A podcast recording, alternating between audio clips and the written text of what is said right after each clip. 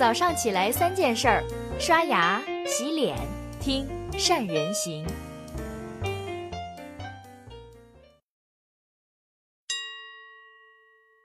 大家好，我是胡宝健。今天的话题要从一支口红说起。进入下半年以来，我突然发现“口红”一词频繁出现在我的视野。先是写了篇京东美妆卖口红的热点文章，最近又被故宫口红大卖、快时尚服装品牌 Zara 推口红的新闻刷屏。其中印象最深的就是新晋网红故宫卖口红卖到爆的新闻。原来十二月份以来，故宫文创的天猫店和小程序推出化妆品系列，其中卖的最好的产品是口红。故宫文创的公众号发布了一篇推文：“故宫口红真的真的来了。”文章阅读量早已经突破十万，可见故宫口红的火爆程度。如果你去百度指数搜“口红”一词，发现百度指数曲线从二零一五年以来简直是拔地而起，并且持续在高位震荡的行情。各位，这苗头不对啊！你们有没有想起那个著名的经济学理论——口红效应？大意指的是经济下滑。口红销量就会增加。这个理论背后的数据支撑来源于美国。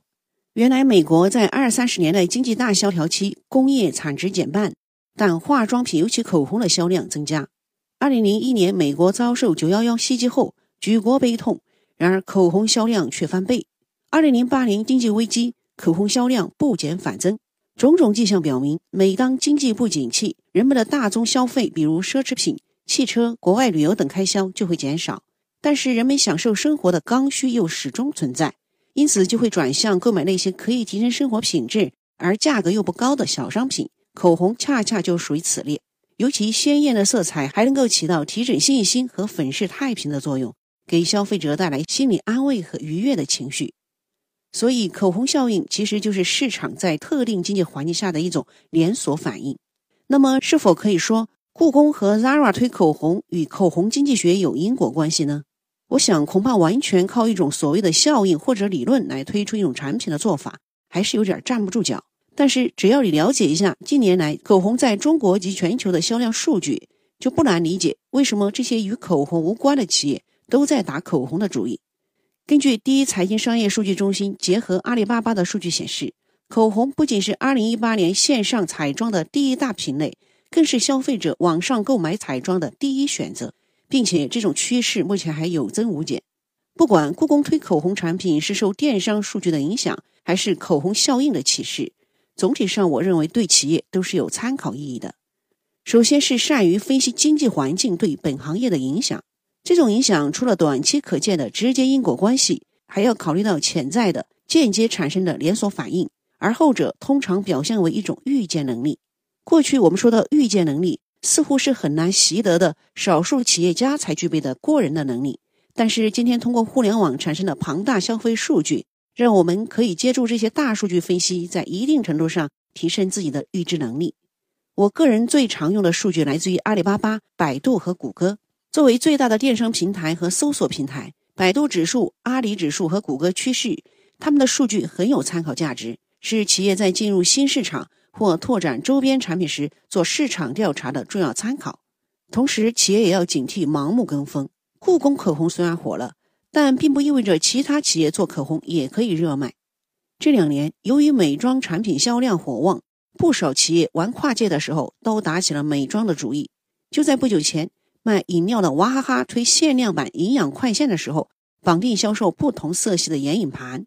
如果说娃哈哈卖眼影已经冲破了你的认知边界和想象力，那么旺旺雪饼气垫粉底、富临门卸妆油、周黑鸭口红、泸州老窖香水，会不会让你喷出一口老血？这些可不是我瞎吹的，这都是真的哦。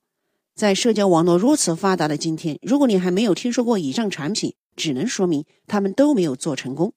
为什么故宫口红能爆，周黑鸭口红却不行呢？从消费者认知来看。故宫是一个内涵丰富的历史文化的大 IP，本身就具有比较大的移植和延伸的空间。实际上，故宫文创也一直在走这个文化产品的拓展之路。故宫口红火爆之前，已经推出不少快消品，并且口碑还不错，比如故宫贴纸。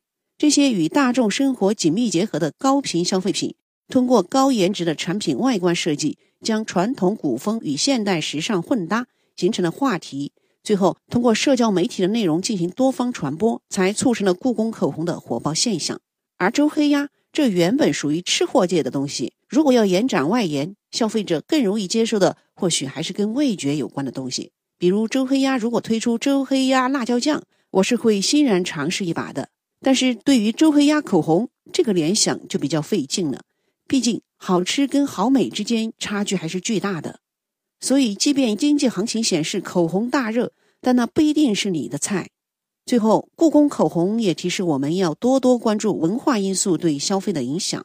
故宫口红的成功显示出文化成功置入商品后产生的巨大能量。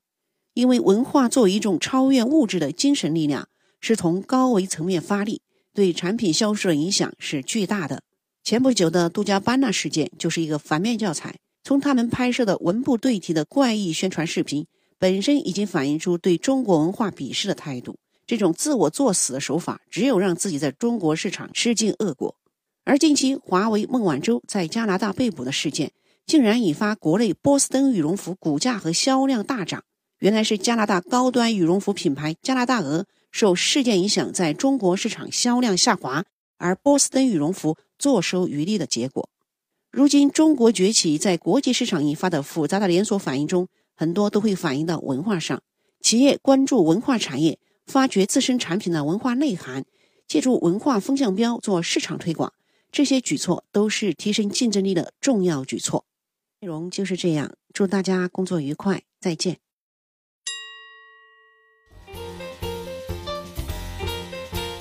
关注善人行微信公众号，每天早上六点三十分，咱们不听不散。